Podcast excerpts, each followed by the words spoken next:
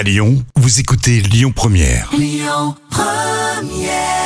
Et bon appétit, vous êtes sur Lyon Première, c'était à l'instant Claudio Capéo.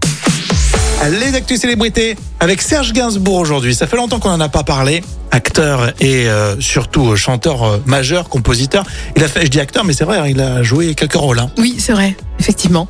Mais là, en fait, c'est sa première femme qui nous a quittés. Mhm. Alors, à ton avis, quelle chanson, euh, Rémi, tu peux nous dire, euh, a-t-il euh, inspiré Gainsbourg pardon? Ah oui, oui, oui, je sais. Les sucettes à l'Annie, non? Ah non, ça aurait pu être.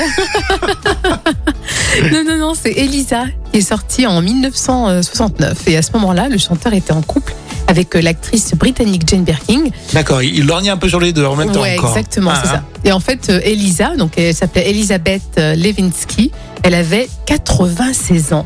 Et le couple s'était marié en novembre 1951. D'accord. Tu vas me dire, Elisa, ça fait plus euh, vendeur que s'il avait fait, s'il avait chanté Elisabeth Levitsky. C'est vrai, c'est vrai. Oui, c'était euh, quand même moins, moins glamour. J'aime beaucoup ce prénom, Elisa. Et puis j'aime beaucoup cette chanson. Et Oui. le film avec Vanessa Paradis, je me souviens, était très bien. C'était mis franchement super. Et puis super Vanessa Paradis dans ce rôle. Mais complètement.